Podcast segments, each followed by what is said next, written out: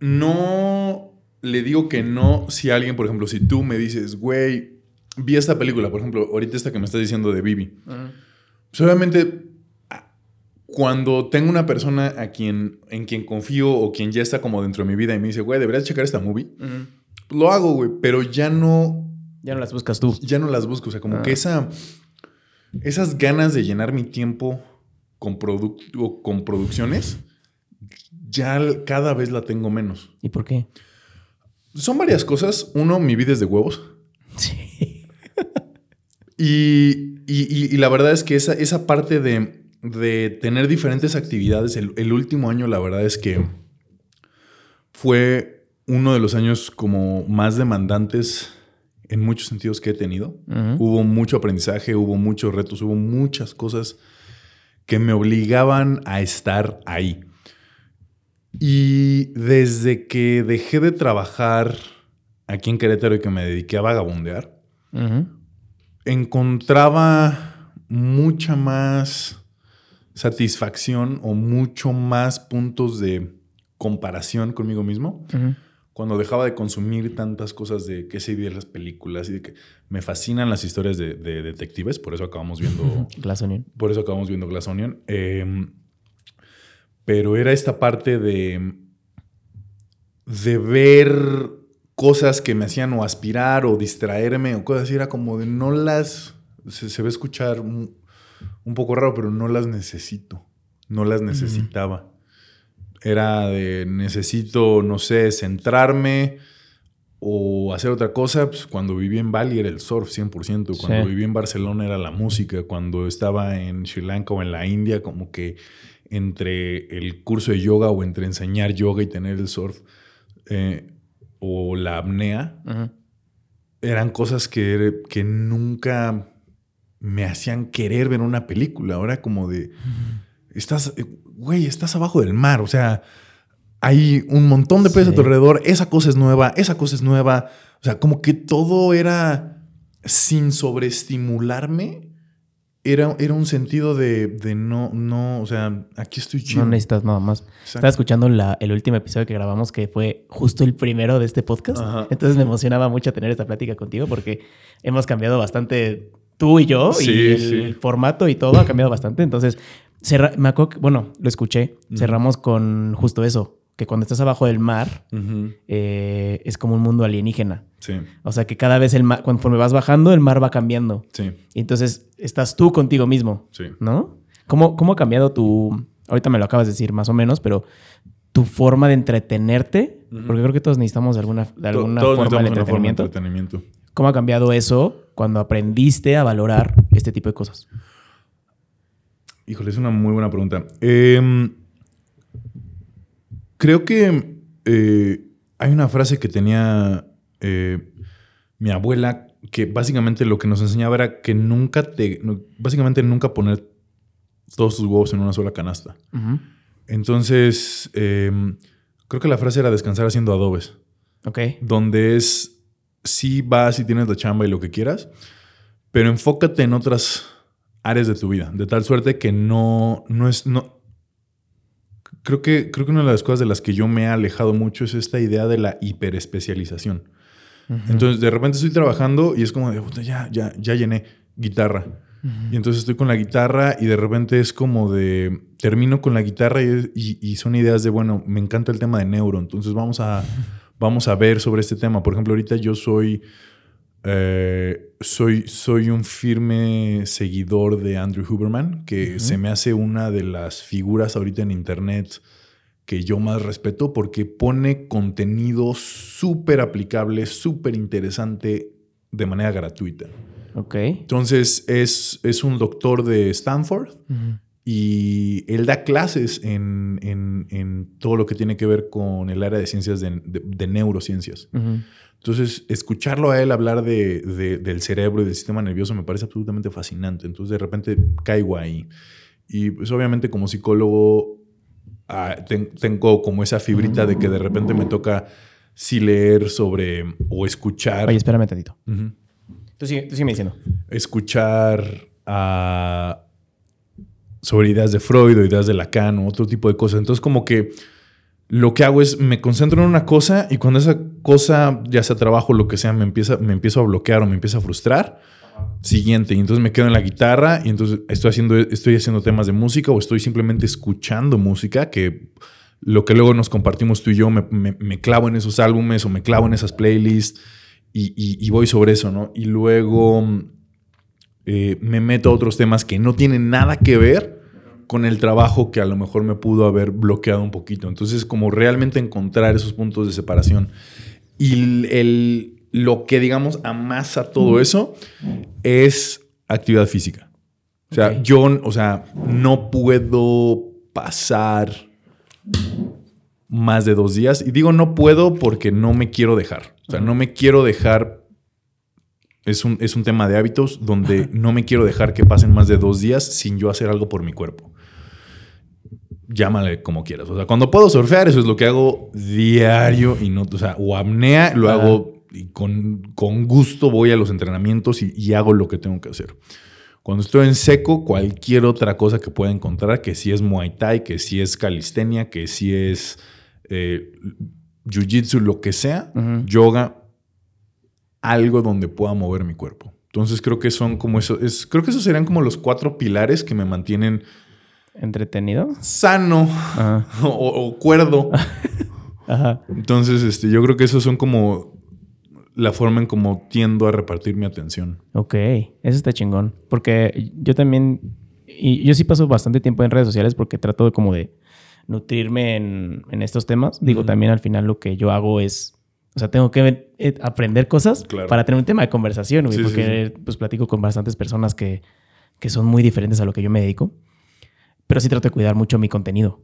Sobre todo porque el algoritmo de las redes sociales está cabrón. O sea, pasas tres segundos más en un video y te va a mostrar videos que van en esa línea. Y, lo mencionaste en uno de tus podcasts, que creo que es, es, algo que luego se nos olvida. O sea, es si tú te dejas que el algoritmo te tiente, salirte de ahí luego es un rollo. Porque, o sea, a mí me pasa mucho. O sea, yo inclusive mi celular yo lo tengo en blanco y negro. O sea, mi celular, todo, no tengo la aplicación de Instagram. De repente, porque ya yo sí soy mucho, mi cerebro sí es muy sensible a este tema del, circuito de, recompensa variable pues todas esas aplicaciones funcionan en eso. Entonces, de repente, bolita roja, ¿qué puede ser? ¿Quién te puede haber escrito? No lo sabes. Este, notificaciones no tengo, no tengo la app. De repente me puedo meter, si estoy mandando memes o mensajes con alguien, me meto desde Chrome en mi celular, pero mi celular sigue estando en blanco y negro. Y no tienes idea lo aburrido que es por eso. Ok.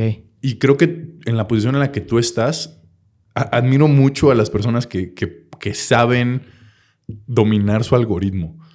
Yo también, yo, yo, tampoco, yo no he aprendido. Me cuesta mucho trabajo porque a veces sí, o sea, güey, es muy difícil no caer en la tentación de ver un video cagado. Sí. Pero, güey, se te chinga todo tu algoritmo que ya traías. sobre, todo, sobre todo cuando, o sea, y, es una de las cosas que a mí me, me, pasa. O sea, tengo que hacer como este ejercicio cuando no estoy haciendo nada. O sea, por ejemplo, ahorita que venía para verte en el Uber, era. Eh, es lo más tentador de que pues vas en las calles y pues, o sea, entre tráfico y lo que sea, pues automáticamente sacas el teléfono y, de eso de que ya, y es bien interesante ver cómo ya mi cerebro sabe qué hacer en automático. Ya ni siquiera es que abra la app. O sea, ya sé que es abrir Chrome y, picarle a, la lista de búsqueda, ¿no? Entonces son como estas cosas donde, donde es bien interesante ver eso y hacer un esfuerzo de no, a ver, espérame, no, es, es o sea hay.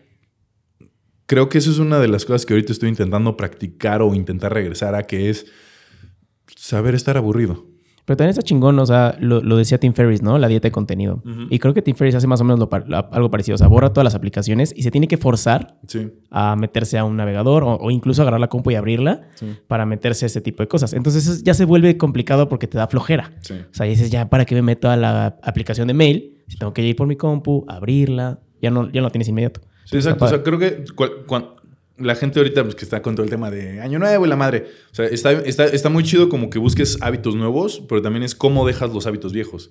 Entre más resistencia pongas entre tú y esa recompensa que te daba tu hábito, es más efectivo como empezar a dejarlo. Por ejemplo, quieres dejar de tomar alcohol, lo más, o sea, lo más efectivo que puedes hacer es dejar de comprarlo. O O sea, claro. te estoy hablando de mientras no tengas un problema clínico en el cual te tengan que internar. sí. A nivel muy práctico es entre, entre mayor distancia pongas entre tú y, y, esa recompensa que quieres obtener, más probabilidades de éxito vas a tener de dejar ese hábito. Y al revés, ¿no? O sea, cuando quieres implementar un hábito, entre más cercana pongas la, la recompensa, lo decía también James Clear, ¿no? En, en hábitos atómicos. Exacto. O sea, es, como que organices tu entorno para cumplir ese hábito. Exacto, se llama fricción. Entonces, entre menor fricción pongas en el hábito, más fácil va a ser que lo asimiles. Entre mayor fricción pongas en el hábito, más, más fácil va a ser dejarlo. ¿Cómo ha sido tu, o qué definición le has dado, le has ido dando a estar solo?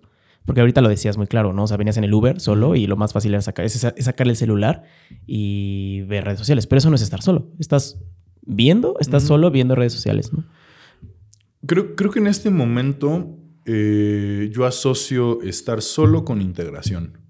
Y creo que una de las cosas que me, que, me, que me reforzó, que me orientó a hacer esta idea, es justamente aprender, aprender un poquito mejor cómo aprendemos. Okay. Que es, no nada más es que tú absorbas la información. Porque una cosa es tu, tu memoria práctica lo que vas a hacer en este momento, que a lo mejor es repetir una secuencia o lo que sea, pero cómo conviertes eso en una memoria de largo plazo que quieras quedarte, eh, eso sucede en los periodos de descanso. No necesariamente dormir, que obviamente es uno de los mayores procesos de aprendizaje y asimilación de, de todo, ejercicio, aprendizaje, emociones. Pero es también ese punto donde estás solo, no estás estimulado y es esta parte donde puedes, le dejas a tu cerebro que dispare un poquito libremente. Porque cuando estás enfocado en algo, ya sea la pantalla, ya sea un libro, ya sea música, y para mí es bien fácil, o sea, música, pum, mi cerebro se va para allá. Entonces yo sé que cuando necesito integrar algo, una conversación difícil, un, problema con el que ahorita como que no logro y he estado demasiado estimulado y, no, no, encuentro la manera de, atajarlo. Necesito separarme, no llevar música y a lo mejor caminar y, realmente estar conmigo mismo, dejar que mi cerebro haga conexiones y de repente me aviente cosas que diga, no, no va por ahí, y de repente me diga una que diga, ah, este podría ser. Ok. Pero para mí soledad es es un espacio de integración. Ok, sí, porque sí, está muy cabrón estar solos. Sí. Y sobre todo en un mundo en el que todo va en chinga. Cuando viví en Guadalajara, me salí a comer eh, solo, porque estaba solo. este, digo con mi celular, ¿no? Pero lo que sea. Y me causaba mucha curiosidad ver cómo en los restaurantes en México, no sé si en Ciudad de México, yo me imagino que es un poco menos en Ciudad de México, pero al menos en Querétaro y en Guadalajara o sea, era rarísimo ver a alguien comiendo solo, alguien solo en el cine, alguien solo en una cafetería. Es rarísimo. ¿Por qué crees que sea eso? Um, creo que son varios elementos. El primero es la incomodidad de estar solo. O sea, sí, culturalmente la tenemos y es... Son estos espacios donde... ¿Cómo llena tu mente, cómo llena tu mente el silencio? Ok. Y, creo que ahí va, va a variar en muchos sentidos. Una de, volviendo, los hábitos. Y dos, de, de qué tanto te permites disfrutar de ti mismo. Que es complicado. O sea, estás hablando de que es una persona que a lo mejor, si no tiene el estilo de vida o, o le está yendo mal en la chamba o está batallando con X, Y o Z, llega un momento donde sí tengo el celular, pero además del celular tengo a mi pareja y además de la pareja tengo al amigo o a la amiga y entonces estoy buscando constantemente distracción. Porque si hay un momento, y, retomando este tema de, integración, para integrar algo tienes que darle la cara, o sea, tienes que, tienes que, tienes que tomarlo, tienes que afrontarlo. Y es muy fácil no afrontar lo que hay dentro de tu mente o dentro de, lo que pueda ser tu, mundo emocional en ese momento, si todo el tiempo estás viendo a la persona de afuera.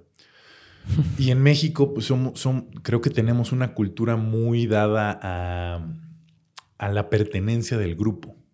¿No? Entonces creo que tenemos una cultura muy en, temas de somos familia y somos su grupo y somos equipo y, esta parte de, de, darle un valor cultural a la pertenencia. El hecho de estar solo como que choca un poquito con esa idea. Y, es una de esas cosas que luego tenemos que desaprender, que es no, o sea, estar solo no es sinónimo de que estoy mal. Estar solo es, es, simplemente un espacio que a lo mejor necesito darme. Escuchaba un podcast hace, justamente hace, no me acuerdo si ayer o antier, que habla de la pertenencia, de que socialmente buscamos pertenecer a algo y estamos buscando pertenecer a nuestra familia, a nuestros amigos, a un grupo, pero en realidad esas cosas se van. O sea, un, un, familiar puede fallecer, un amigo se puede ir, y lo único a lo que sí pertenecemos realmente es a nosotros. O sea, a nuestro cuerpo, a nuestra alma. Entonces, como que estar con nosotros es bastante necesario. Eh, es, un súper ejercicio y es un ejercicio en el que dentro de las ideas que traigo es, eh, o sea, cómo te preparas y son este tema de los hábitos, ¿no? Porque al final, como mencionas, va a haber un punto donde ya sea queriendo o sin querer, vas a tener que afrontar cosas solo o sola. Entonces es como, no, no sería más fácil que, dentro de toda la dinámica nos familiarizáramos un poquito con eso para que no te caiga tan de sorpresa cuando por X, Y o Z te toca estar solo. Y, y, y, que entendamos, o sea, no está mal no, no, no, no viene desde una perspectiva de juzgar a las personas que quieren el sentido de pertenencia. El, sentido de pertenencia es evolutivo. O sea, es algo que nuestra especie, los críos de nuestra especie, son, son, los cachorros más indefensos de, todos los mamíferos. Entonces, uno de los miedos más innatos que tenemos es de que como bebés nos abandonen. o, de como niños nos abandone la tribu. Pues que el, bebé ser humano es súper vulnerable. Es súper vulnerable. Entonces nosotros necesitamos que nos cuiden durante una gran cantidad de tiempo, sustancialmente mayor que el resto de los mamíferos. Entonces estás hablando de que está bien metido en, nuestro, en nuestra evolución como especie querer pertenecer a la tribu porque sin la tribu nos morimos niño que se queda dentro de la tribu, un niño cuyos genes se mantienen dentro del pool genético y se van reproduciendo y, se mantienen al día de hoy. Es algo bien íntimo, pero también tenemos que entender que al día de hoy, cuando no estamos en peligro y cuando no necesitamos estar bajo estos cuidados, también podemos darnos ese, ese gran lujo, que, son esta, que es esta distinción de entender dónde venimos, pero también reconociendo dónde estamos, ¿no? Como hablando de ese sentido de pertenencia, y la última vez que hablábamos, tú estabas en Indonesia. Sí. Y regresaste y te volviste a ir. Sí. Y hablábamos de la vida nomádica, ¿no? ¿Cómo ha cambiado ese sentido de pertenencia también para ti de un viaje a otro, de, una etapa de tu vida a otra? te, diría que, que, son abismalmente distintos porque este, este último año que tuve la oportunidad de trabajar en este programa donde eran 12 países en 12 meses. Sí. Entonces. Pues ese es The Dream Job, creo, para, para bastantes personas. Y, o sea, fue. o sea, lo que vi, lo que comí, las personas a las que conocí, los lugares que visité, fue como wow. Sobre todo porque es como a mí me gusta, donde, donde tengo un pie de cada lado. Ni soy de aquí, pero me quedo lo suficiente para conocer los changarritos y los pequeños detallitos que ciertos, que ciertos lugareños o personas que llevan ahí mucho tiempo conocen y me comparten. Entonces, un mes por país, o sea, la oportunidad de conocer a semi profundidad ciertas ciudades, me encantó. Me, me, me, me fascinó y me dio la oportunidad de hacer cosas absolutamente increíbles. Pero en el formato en el que estaba, donde también tienes que mm, poner a prueba un poquito tu adaptabilidad. Porque yo no solo estaba viajando, yo estaba cuidando a... Empecé con 12, terminé con 25 personas. Entonces, en esta dinámica, una cosa es velar por ti, cuidar por ti y asegurarte de que estás como centrado en tu vida. Y otra cosa es ser el, el, Como de los pollitos. exactamente. Entonces, estar cuidando hasta 25 personas para asegurarte de que la experiencia y de que todo lo que se está dando en, los diferentes lugares esté. Y estás hablando de que para mí el sudeste asiático es maravilloso, es mi segunda casa, me siento, o sea, me siento súper a gusto cuando estoy allá. Pero hay personas para las que era la primera vez que les tocaba el sudeste asiático, era la primera vez que ciertas personas estaban en Latinoamérica, era la primera vez que ciertas personas estaban en Europa. Entonces, obviamente, ese, esa parte del choque cultural eh, estaba muy presente. Y era una de esas cosas que, volviendo al tema, pone a prueba tu adaptabilidad. Porque es. Tienes. Yo me daba casi siempre tres, cuatro días para, para, para sentarme. Y en ese proceso ya empezar a ver que todo el mundo se esté asentando de la mejor manera. Que si hay alguien que es vegetariano, empezar a buscar cafés vegetarianos de, oye, acabo de probar este lugar que creo que te va a encantar. Que si alguien es como súper fan de ir al gimnasio, de, oye, acabo de ver. Entonces, esta parte como de, de checar que todo mundo se esté adaptando lo mejor posible, requirió mucha energía mental. Requiere mucha energía mental. Es, sin lugar a duda, uno de mis trabajos favoritos. Sí. Pero volviendo a tu pregunta, ¿cuál es la diferencia de, vivir nomádicamente a mi paso y vivir nomádicamente al paso de alguien más? La parte de nomádicamente con, este ritmo este último año fue absolutamente maravillosa, pero sí me costó más trabajo del que pensé.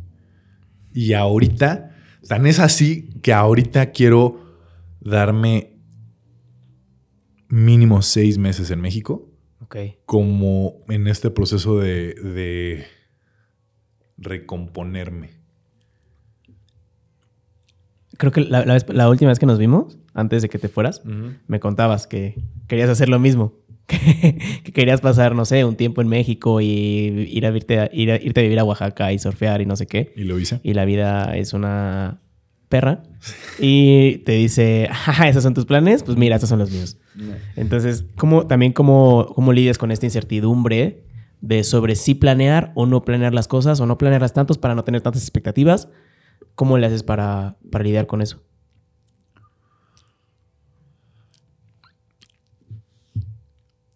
Creo que esto es una de esas cosas que tengo que aclarar que por temas de mi personalidad me funcionan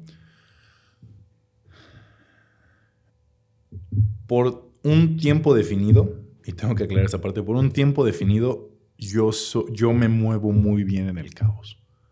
O sea, el caos para mí de no conozco, no sé dónde, no sé el barrio, no sé el idioma, no sé esto, no sé el otro, me emociona de sobremanera. O sea, la idea, la, la, llama de, de, voy a un lugar nuevo, conozco un lugar nuevo, estoy, asimilando, estoy explorando, estoy haciendo todas estas cosas, me encanta. Entonces, en esa parte de cómo, cómo va a ser visitar Tailandia, nunca he estado en Tailandia, no sé. ¿Cómo va a ser visitar Vietnam? No sé. Sudáfrica tampoco. No, no tengo ninguna, ningún contraste. Entonces, mi personalidad se cuelga muy bien de la curiosidad. De algo nuevo, que es esta parte de. Es una recompensa variable. No sé, sé que voy a obtener algo, no sé qué es, no sé cuándo. Entonces, hay, hay ganas de. Entonces, estoy dispuesto a. Voy a tener un departamento por un mes y luego tengo que empacar maletas y, e ir, treparme un avión, llegar, etcétera, etcétera, readaptarme creo que esa, para mí esa, esa incertidumbre alimenta mucho ese, esa curiosidad de ir al lugar. O sea, yo ya quería ir al siguiente lugar. y, y, a mí me funciona mucho eso porque es algo nuevo. Entonces, para mí el hecho de tener, de, experimentar algo nuevo es súper llamativo.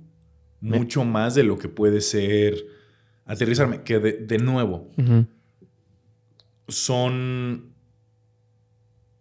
son procesos internos que, el, sistema nervioso también necesita. el tema de regulación, el tema de, poder sentirte que cuando llegas a una cama, llegas a un lugar que estás lo suficientemente seguro para poder descansar. Porque no, no todas las noches, aunque duermas, no descansas igual si estás en un lugar que no, que no te termina o de encantar o de hacerte sentir que realmente estás seguro. Entonces también es como qué tanto te, te, puedes inclinar de un lado antes de empezar a buscar el equilibrio de nuevo. Entonces, mi personalidad es que sí puedo colgarme un montón de este lado y apenas es ahorita que estoy como de, bueno, vamos a, vamos, vamos a, vamos a, sí, sí, sí, vamos, vamos a reestructurarnos tantito. Me gusta esta parte que dices, o sea, manejar la incertidumbre desde la curiosidad, porque te mantiene muy abierto y muy expectante a lo que pueda pasar, aunque no sepas lo que va a pasar. Eso está chingón. ¿Cómo me comentaste ahorita que va a ser un retiro la próxima semana? Esto va a salir en unas dos semanas, pero bueno, va a ser un retiro. ¿Me puedes contar de qué es ese retiro? Y también ¿Cómo tomas la decisión? ¿En qué basas estas decisiones de, tomar ese tipo de, retiros? ¿Por qué? ¿Para qué? Claro, este. Dentro de. dentro de los niveles de, la vida hippie, tiro por viaje, cualquier persona que empiece a viajar y sobre todo que llegue cualquier cosa relacionada con yoga o meditación, en algún momento sale la palabra vipassana. Este retiro al que voy es justo eso. Em, dentro de la tradición de, Buda, de Gautama, eh, una la, enseñanza principal que da es esto, es una técnica que en Pali se traduce como ver las cosas tal cual son. Y es un retiro durante 10 días, estás en silencio y estás en un programa donde meditas más o menos 11 horas al día. Si eres estudiante primerizo, todo el tiempo estás meditando en el espacio común. Una vez que terminas ese primer curso y regresas, te dan la opción de puedes hacerlo en el área común o puedes hacerlo en tu cuarto. Nadie te revisa nada, estás ahí de manera voluntaria. ¿Cuál es, cuál es la definición de meditar? O sea, ¿qué haces? Ok, eh, Básicamente lo que va a pasar esos 10 días es que te van a enseñar una técnica en silencio. O sea, tú estás en silencio, pero hay un audio que te está guiando en, ciertas, en ciertos momentos del día. Ok. Aquí creo que Sam Harris da una, una definición muy interesante de donde lo que hace meditar, meditar es una técnica, es un espacio donde tú, un, espacio de tiempo donde tú te sientas y observas cómo reacciona tu conciencia.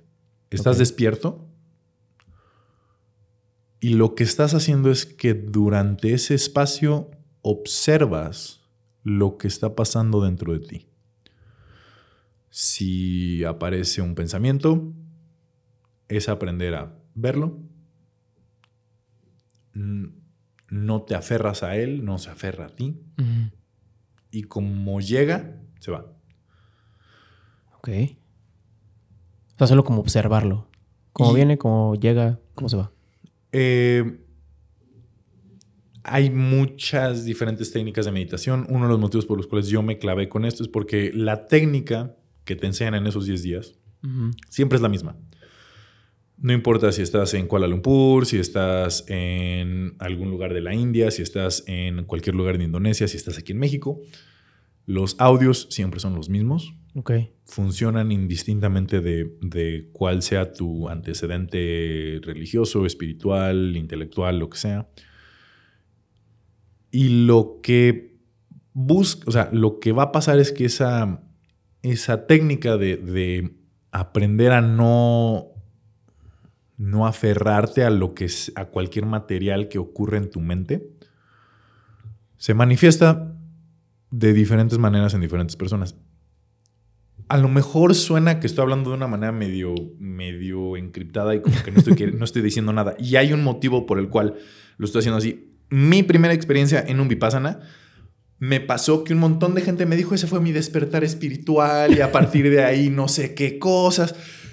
Y ahí estaba yo 10 días diciendo, ¿por qué no estoy iluminado todavía? Entonces, para mí fue muy, muy complicado. De nuevo, esta es mi mente. Eso fueron las cosas que tuve que observar.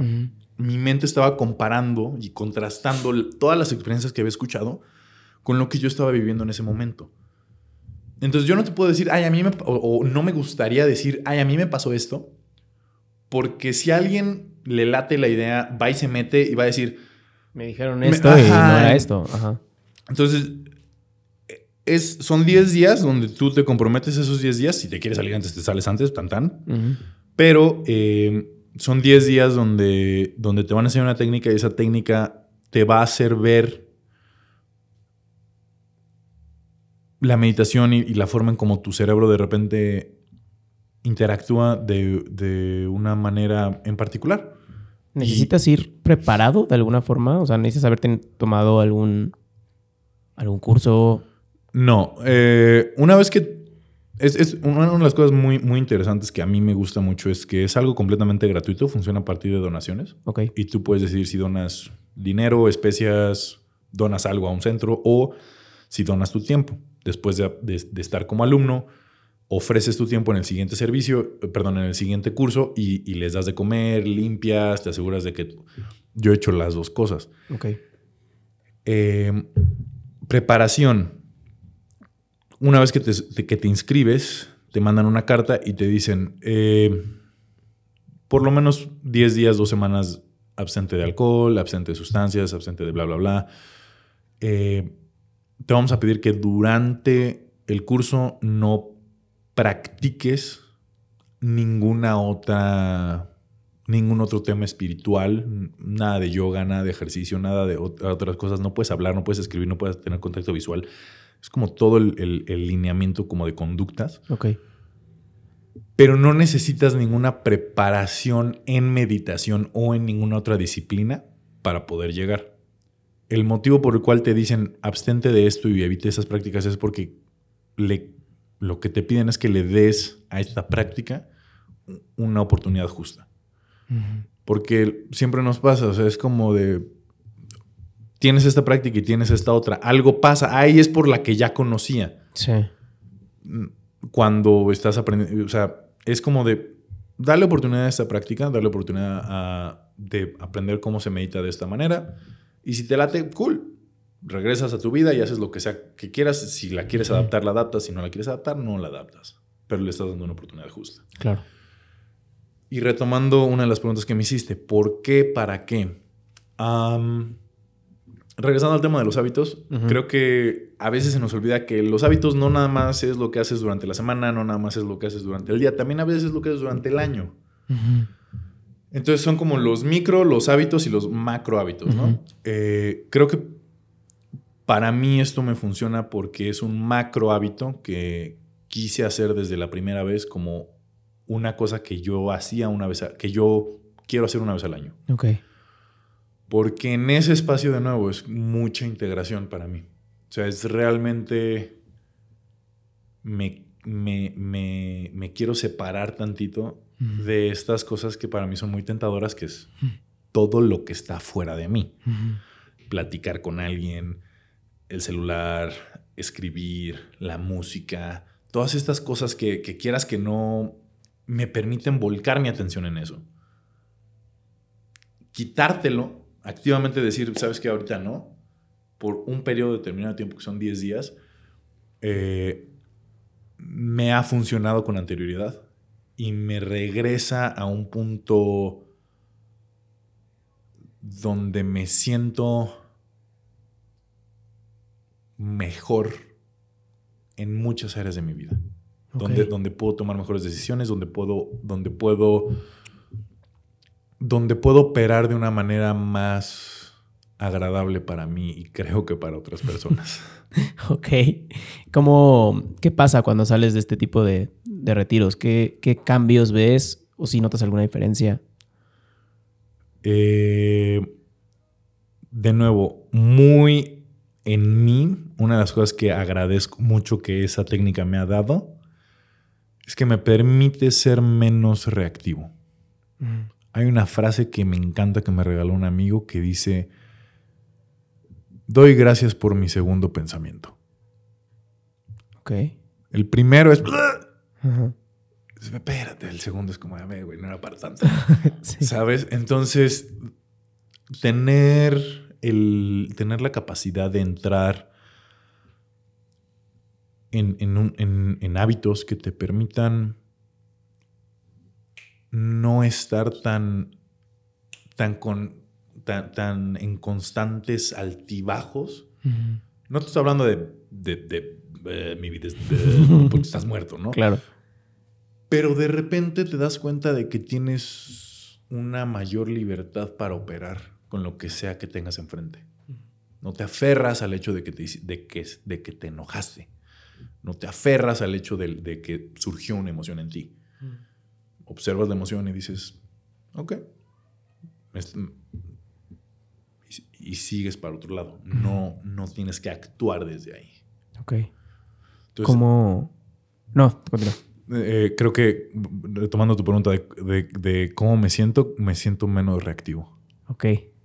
¿Cómo, y retomando otra vez el tema de los hábitos, cómo implementas un hábito nuevo? ¿Qué prácticas haces? Eh, ¿Desde dónde lo tomas para poderlo hacer un hábito? Eh, este es el otro lado de la moneda de, la personalidad caótica. Porque a, mí me, necesito hacer un esfuerzo. No sé si extra, pero tengo que ser como muy consciente de, de cómo me acerco a él. Por ejemplo, eh, una de las cosas que dejé de hacer en este año por múltiples razones y a las que estoy intentando regresar es a escribir. Eh, tipo diario, en el cual vierta, vierta lo que me está pasando en, el día en general. Ese en particular, tuve que hacerlo como, creo que es una de las cosas que hago, que, busco hacer que ese hábito esté a la medida de mi día que es lo que hablábamos de la fricción. Entonces intento reducir lo más posible la fricción. Por ejemplo, Ahorita no lo traigo conmigo, pero usualmente traigo la libreta y la pluma todo el tiempo. Para que si tengo un espacio donde, donde, donde, no tengo que, donde no tengo que integrar, pero tengo la oportunidad, o antes de dormir, escribo. Entonces es, es, lo que yo acostumbro a hacer es limitar o reducir la fricción entre los hábitos que quiero agarrar. Y, y a partir de eso meterle pequeños, de nuevo, el ejemplo de, escribir más o, tener un, diario propiamente. Hay dos técnicas, que es si no sé qué escribir, o sea, si, realmente estoy como... una de dos. Eh, las siglas son en inglés, pero es BIG, BIG. Eh, creencias, intención y gratitud. Ok. ¿En qué crees? ¿Cuál es tu intención para hoy? ¿De qué estás agradecido? O en inglés estas son las tres L's o los puedes hacer en español como sería ADA, que sería ¿cuál fue tu aprendizaje de hoy? ¿Qué quieres dejar ir hoy? ¿Qué amaste de hoy? Ok. Entonces, ahora sí que es lo, mínimo, ¿no? Entonces, si, si, no puedes agarrar y narrar, por lo menos tener esas dos pequeñas herramientas que llenas y de nuevo vuelcas tu atención a eso. Y, es mínimo, mínimo, ya tienes eso donde caer, ese pequeño micro hábito de... Pues esa, esa guía, ¿no? En donde ya sabes, ok, no sé qué escribir, pero al menos tengo esta base. Exacto, o sea, es, eh, un maestro lo llamaba, es una, es una restricción creativa. Es como de no no, no, me, no me escribas una novela. Escríbeme tres líneas. Escríbeme cuál es tu creencia, cuál es tu intención y de qué estás agradecido. O escríbeme qué amaste, qué quieres dejar ir y qué aprendiste. Está muy chingón. Yo eh, eh, estoy intentando también yo eh, tener un diario. no, lo, no lo he empezado, lo voy a empezar. Porque justo no sabía cómo empezarlo. Creo que esta es una buena, una buena base de donde partir. ¿Por qué, ¿Por qué iniciar un diario? Porque crees que es importante escribir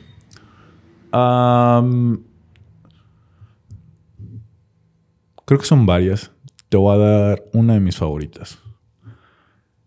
Y esto es algo que me encanta compartir con la gente. Em, el cerebro tiene muchas funciones que son absolutamente maravillosas, pero tiene otras que nos entorpecen. El cerebro busca ahorrar energía. Entonces, cuando nosotros estamos solamente pensando, estamos ocupando un área del cerebro que, por naturaleza, crea asociaciones. Entonces, a lo mejor tengo un pensamiento acá, una idea, y tengo otra idea por acá, pero no les, estoy, no les estoy diciendo. Para mi cerebro es perfectamente lógico que, ah, claro, pap, pap, pap, y luego la uno con pap. está haciendo estas conexiones que aquí adentro tienen sentido. Y ahí es donde se vuelve lo interesante. Hay otras áreas del cerebro que tienen que ver con el uso del lenguaje, que son distintas que al momento de que tú y yo hablamos, se activan. Y hay otras que al momento en el que tú te sientas y escribes, se activan. Ok. Y es ahí cuando se vuelve bien interesante de, ok, tú estás pensando esto. Explícalo. Tú sabes que yo tengo un, título en psicología y que estuve trabajando en eso. Esta parte de la famosísima, háblame más sobre eso es porque lo que queremos es que utilices el, la, parte del cerebro que tiene que ver con verbalización y entonces tú, tú solito vayas haciendo la secuencia y te des cuenta de, ay, ay, esa la llené yo. Ahí no, no hay una relación. Entonces, ¿qué pasa cuando escribes? Terapia es una excelente, es una gran, gran herramienta si por algo no tienen el dinero, no tienen los recursos, no saben con quién ir, la, la, la. Ahora sí que tu segunda mejor opción es sentarte y hacer un diario. Porque ese diario lo que te va a permitir es que vas a poder ver cómo se va integrando tu pensamiento y cómo le va, cómo vas llenando donde de repente dices, ah, caray, eso no tiene sentido. eso, entonces es como, hmm, esta no. Eh, no era como yo lo tenía, o no está tan claro como yo lo imaginaba, o es más complicado de lo que yo pensé, porque te estás forzando a utilizar otra parte de tu cerebro. O más simple, ¿no? También, o más simple de lo que yo pensaba. Exacto. O sea, a lo mejor no, a lo mejor no, no va a ser una odisea tan. Es como de repente lo escribes como. Ah". Otro fun fact eh, es, es el, el tema de que nuestro cerebro y por eso también escribirlo o decirlo ayuda mucho. Nuestro cerebro está constantemente intentando predecir el resultado, el camino y el tiempo que nos va a tomar llegar ahí. Pero evolutivamente, de nuevo, temas de energía y, capacidad de procesamiento, es pésimo haciendo las tres cosas a la vez. Nos bloqueamos. Por eso de repente como, como, como venado viendo las altas. ¿no? Entonces, ¿qué haces? Te vas una a la vez. Ok. ¿Cuál es el objetivo que quiero? No, ta, ta, ta, ta, ta, ta, ta, ta, ta, ta. ¿Cuánto tiempo me va a tomar? No, pues ta, ta, ta, ta, ta, ta, ta, ta, ta. Ok. ¿Cuál es el camino? A lo mejor no en ese orden, pero ya lo vas desglosando. Y sobre eso ya tu cerebro es como... Ah". Creo que también tenemos una definición de tiempo y sobre todo en un mundo tan capitalista de que nos dicen el tiempo es oro, ¿no? Y mm. nuestra definición de tiempo es oro es de que tengo que hacer las cosas en chinga. Tengo que lograrlo en chinga porque los demás lo están logrando y yo no, ¿no? Pero justamente si vemos por el otro lado el tiempo es oro, es como disfrutar ese tiempo, ¿no? Es como de darte el tiempo para este tipo de cosas. Es importante y saber que no es un proceso que va a llegar inmediato. Pero si lo haces habitualmente, vas a llegar como a un este a un estado de conciencia mucho más presente. Por supuesto. Y es, y es también bien interesante ver y que de nuevo, este, este fue otro hábito que, me, que, tuve que agarrar el año pasado y que ahorita agradezco que es todo lo que yo haga está en Google Calendar. todo. Yo también me estoy forzando a poner ese hábito. Pero aquí está lo que está padre. Ponle colores. Esto no va a tener sentido tomando en cuenta que es el güey que te está diciendo que su celular está en blanco y negro. pero mi computadora no. Ok. ¿Qué pasa cuando lo pones en colores? Que te das, o sea, te da una, una referencia muy real de en qué estás ocupando tu tiempo. Para mí, eh, esta es una idea que, tiene un, brother que se llama, ah, igual le voy a pronunciar más su nombre, James Will, o Jamie Will, que le llama el calendario hedonístico.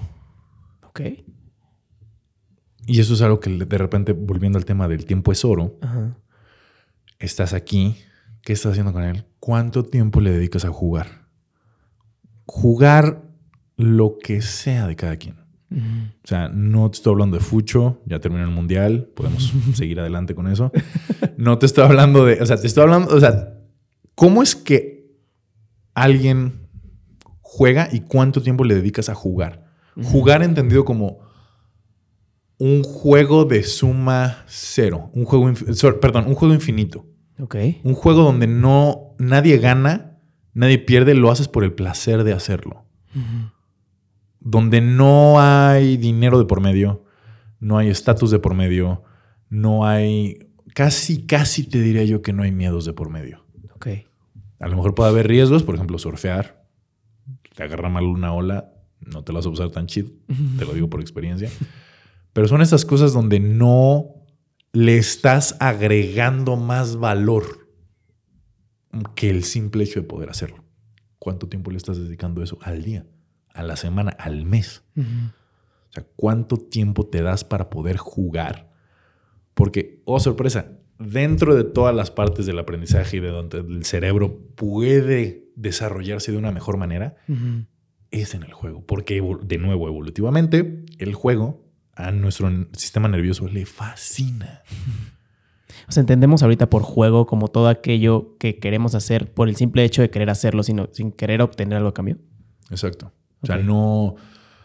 Si eres un jugador profesional de fútbol, perdóname, pero tú no, tu juego no puede ser el fútbol. Claro. O sea, por, una cascarita carnal, ¿cómo lo separas? O sea, ¿cómo? O sea, yo no, o sea, yo de verdad estoy, estoy esperando un par de años para poder leer el libro del terapeuta de los hijos de Messi que jugaron una cascarita con él a los cinco años.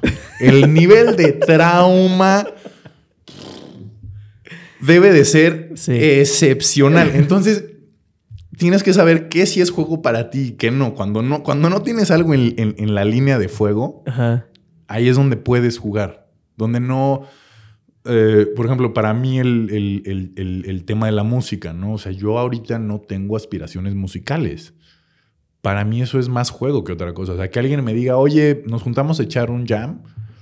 Va. O sea, chance la rola sale, chance no. Algo que me fascina es sentarme e intentar sacar una canción. Muy pocas veces lo logro de oído, muy poquitas. Casi siempre tengo que recurrir o a videos o a alguna tablatura, pero es como de... Pero es parte del juego también. Exacto, es, como de, ¿podré sacar esta canción? Y hay canciones que sí digo, ¡Wow! ¡Lo logré! O sea, es, esa satisfacción personal de que lo lograste. Y luego cuando puedes meter a alguien más, o sea, porque una parte es el juego individual, pero ya el juego social también es súper, súper útil para nosotros. Entonces, y que se busque también ese mismo objetivo, ¿no? De no tener un objetivo. Exacto. de hacerlo por hacerlo. De, por el goce puro. O sea, esa oportunidad de, darnos el tiempo para el goce. Luego se nos olvida. Está cabrón. Había, eh, está, platicaba con un, el organizador de TED aquí en México. Bueno, en Querétaro, creo que es Querétaro y Aguascalientes, el TEDx.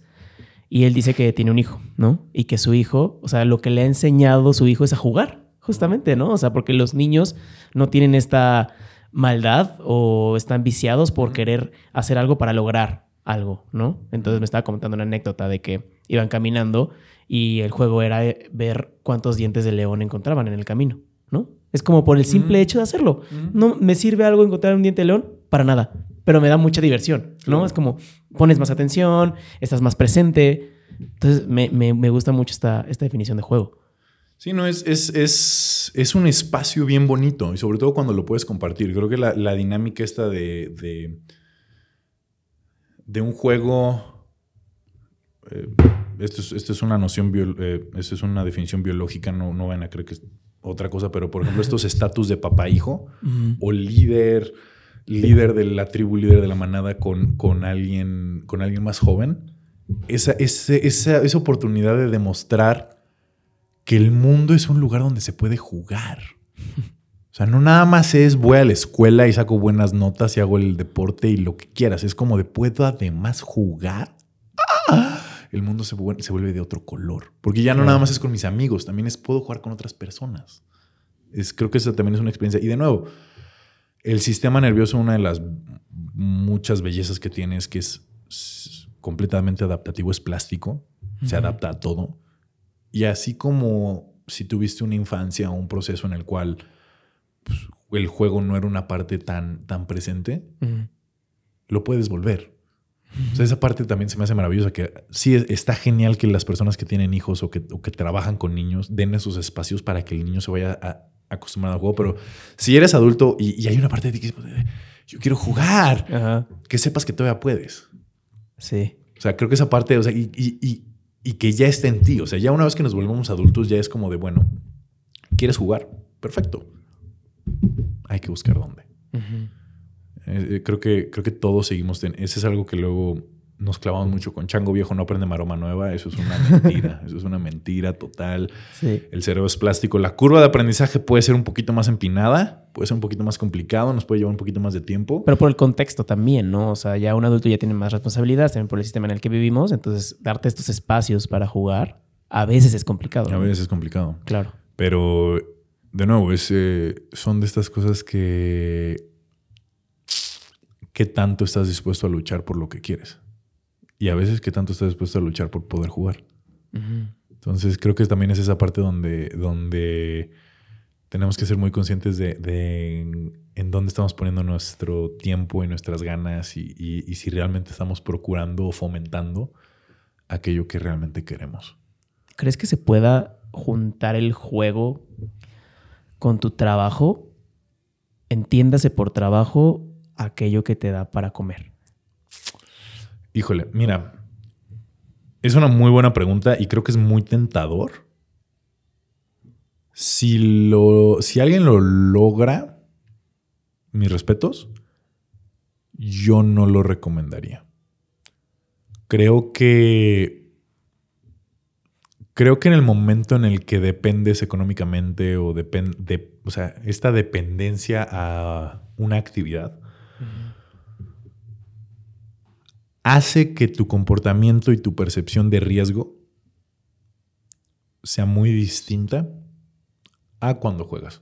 Que a ver, que hay gente que hace business mientras juega golf y el golf para ellos es un juego, pero y de repente como que le salpica chamba en el Inter. Como que va mezclando. Como que, ajá, entonces creo que, que también eso es algo bien interesante. Creo que eso es algo que refleja el nivel de, destreza que ya la persona tiene en ambos rubros.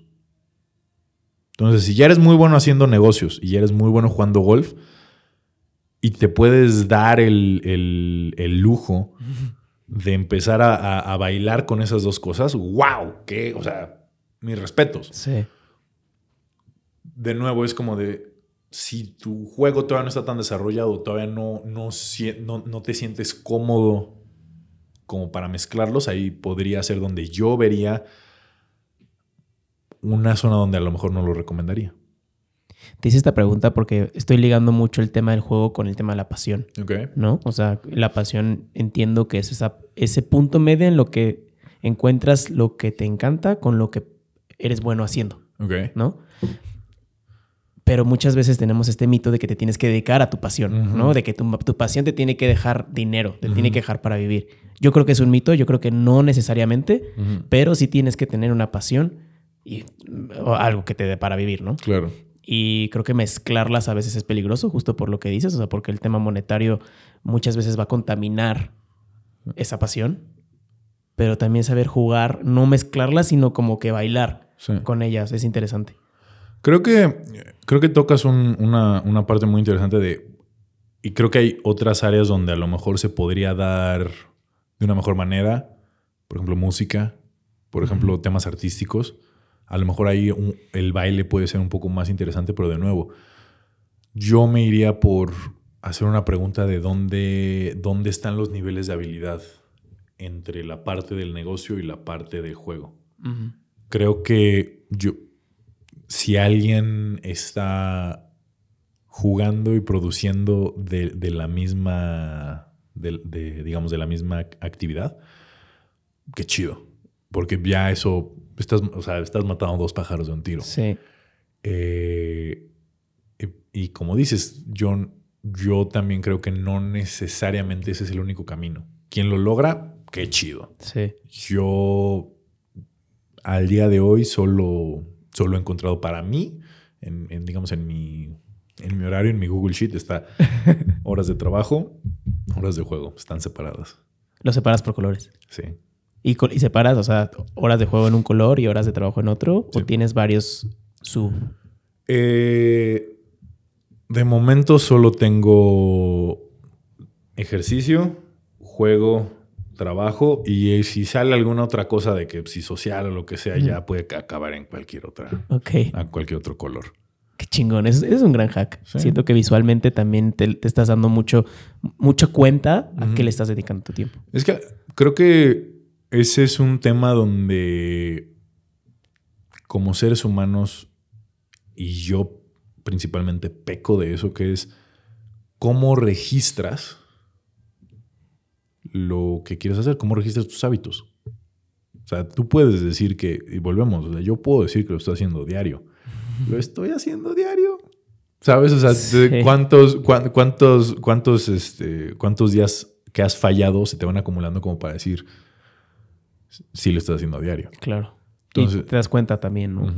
en, qué, en qué tienes que trabajar. Decía este, James Clear que un hábito no puede romperse más de dos veces seguidas. Exactamente. Porque en el momento, o sea, ¿cuántas personas no hemos escuchado de que dejan de ir al gym por X, Y o Z? Y pasan tres días, pasa una semana, pasa un mes, pasan dos meses. Regresar. O sea, Está cabrón. Ni siquiera me voy a ir tan lejos. Carnal, o sea, yo el, el, último año, la verdad es que la última vez que me inscribí en un gimnasio fue en mayo gimnasio de, trabajar con pesas y cosas así. Y ahorita que estoy aquí en Querétaro me inscribí a uno por una semana. Les dije, oye, pues nada más estoy aquí 10 días, pero quiero venir. A mí pagar el gimnasio me compromete a. Claro. Lo sentí. O sea, sentí, sentí la fricción del tiempo que llevo sin hacer eso y fue como de, ah, ya me acordé lo difícil que es retomar el hábito. Y también como que no sé cómo es la palabra en español, como de master the art of showing up. Simón. O sea, ir. No importa dos minutos, dos horas, pero ir. Estar. Sí. ¿No? Sí, sí, sí. O sea, creo que eh, esa parte solita de, de, de aparecerte y de, y de presentarte y darle la cara al reto no nada más es un o sea, forma carácter. O sea, no nada más es un tema de hábito, también te, te ayuda mucho a, tener una noción o una visión mucho más capaz de ti mismo. O sea, que son esa parte de cuánto, o sea, las, las barreras que estás pasando para presentarte y porque tuviste que, una, salirte de tu cama calientito, calientita, así como, mm, suena tu alarma y es como, o sea, que, o sea, yo, o sea, yo no he encontrado el hack y no sé si lo encuentre para, para despertarme de buenas. O sea, yo, o sea, suena mi alarma y es como. Pero es esa parte de esa es la primera barrera. O sea, tienes que salir del espacio cómodo y lo tienes que hacer lo más pronto posible, porque si te, o sea, si te tardas, corres el riesgo de quedarte dormido. Entonces, como de primera barrera. Segunda barrera, eh, vestirte lo que tengas que ponerte, subirte al coche y llegar al lugar. ¿Y cuántas veces no te pasa que llegas al lugar y es como de, todavía podría darme la vuelta e irme? Y es como de, apaga el coche, apaga el coche en ese momento y bájate. Y entra. Y ya ahí ya llevas, o sea, ya llevas tres objetos que a lo mejor, o sea, tres obstáculos que a lo mejor dichos aquí en el micrófono suenan risibles inclusive, así como, ah, claro. Pero, pero que si en ese día estás teniendo un día particularmente malo, empieza así, o sea, rompe el reto en, pequeños obstáculos chiquitos que vayas venciendo. O sea, está sonando la alarma, date tres. En tres al estrés. dos, uno, afuera de la cama. Ya rompiste el primero. Entonces son esas, pequeñas cositas que, que, como dice el libro de, hábitos atómicos, ¿no? Que es como eh, intereses compuestos. son pequeñas cositas que vas haciendo, que vas haciendo, que vas haciendo, que al final se vuelven muy poderosas para ti. Claro. Sí, me gusta. Voy a pasar a la última parte de la conversación, mi Pedri. Ahora, ya para irnos a cenar tacos. Uh, jalo. la primera pregunta es: eh, si pudieras escribir una canción y sabes que esa canción la va a escuchar todo el mundo, ¿de qué trataría esa canción? Creo que por más que hayamos cambiado tanto en el último año de, la del último podcast que hice contigo, mi tema sería el mismo. Unidad. Unidad. O sea, yo creo que cada vez más necesitamos entender que todos somos humanos, que todos somos personas que están pasando por diferentes cosas y que a lo mejor hay cosas que no entendemos de la persona que tenemos enfrente pero sigue siendo una persona, sigue siendo un ser humano y, a veces pareciera que se nos olvida. Y es y hay muchos factores ahí de por medio, pero al final todos somos humanos. Me encanta. Qué chingón que no haya cambiado después de casi tres años, güey. Ay, sí es cierto. Fue en agosto 2020 ese primer episodio. ok, va. Entonces sí, va bastante más tiempo del que pensé. Em, ¿Qué recursos? Lo que se te venga a la mente, ya sean obras de arte, música, canciones, lo que sea, te mantienen inspirado. Y me gustaría ser muy específico. O sea, que me digas autores, que me digas títulos. Ahora, ok. Um, Creo que, ok, creo que son varios. Eh, el primero, lo que te mencioné, para tema, para, para todas las personas que están eh, interesadas o que, o que a lo mejor están batallando con, con temas muy prácticos de qué si el estrés, qué si la ansiedad, qué si por qué mi cuerpo, mi mente están funcionando de cierta manera. El podcast de Andrew Huberman en YouTube es uno de los recursos más maravillosos con los que yo me he topado en Internet. Eh, y él me mantiene curioso e, interesado en, en entender entendernos y entenderme mejor. Temas como de eso. Ok. Ah, música. Siempre, siempre, siempre vuelvo a Sabina. Siempre, siempre, siempre vuelvo a José Alfredo Jiménez. Siempre vuelvo a. ¿A, quién estoy escuchando últimamente? Eh, ay, es. Strummers, el guitarrista de Clash, lo traigo muy metido últimamente. Y.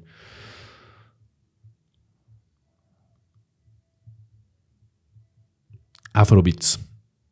Ah, perdón, Afrobeat. O sea, Fela Cuti, toda la familia Cuti, todo lo que tenga el apellido Cuti.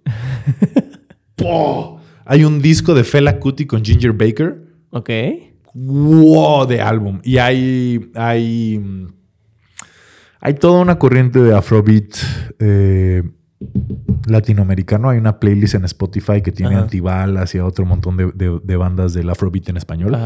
Eh, Voy a explorar más ese. uf, déjame, déjame, te mando, te mando unas rolas de eso.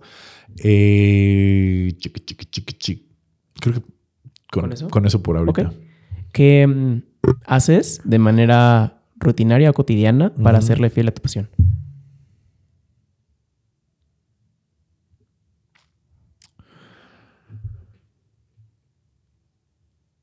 Dos cosas. Una, me encanta conocer gente y sus historias. Tiro por viaje donde sea que esté.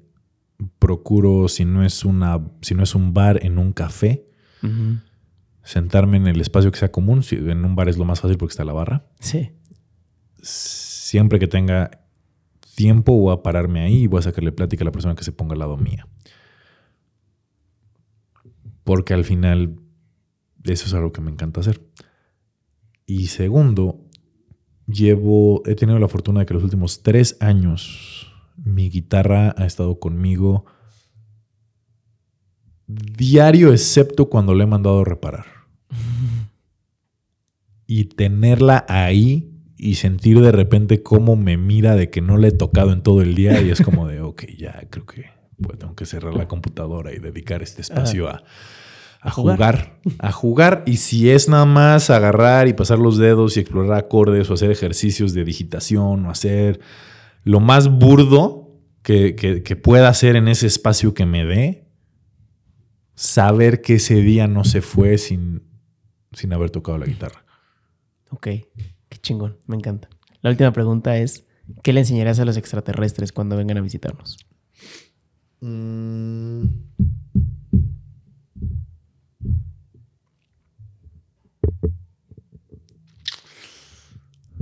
Creo que va a depender mucho de la tecnología que tengan, pero me, o sea,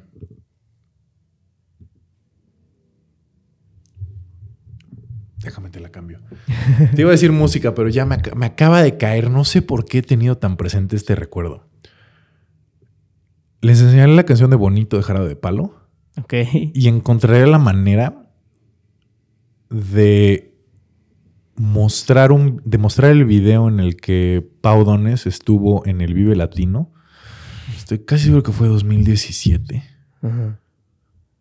Donde después de que Jarabe de Palo se, se fue, Pau se quedó en el escenario con un ukulele y contó la historia de cómo.